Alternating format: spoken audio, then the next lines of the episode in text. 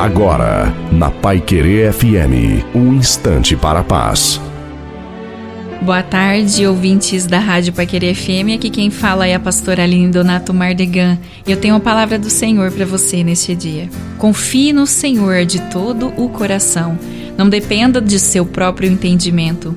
Busque a vontade dele em tudo que fizer, e ele lhe mostrará o caminho que deve seguir. Está em Provérbios 3, dos 5 ao 6. Primeiro momento do dia. Você está com a sensação de que o tempo voou, que os dias escorreram pelos vãos dos dedos, não está? Gostaria de fazer novos planos concretos, atingíveis para você, para sua família.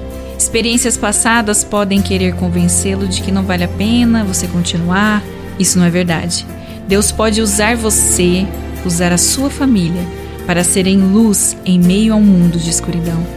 Pensando nisso, dois passos importantes para que você inicie o seu dia com Jesus no centro de todas as coisas. E eu vou te falar.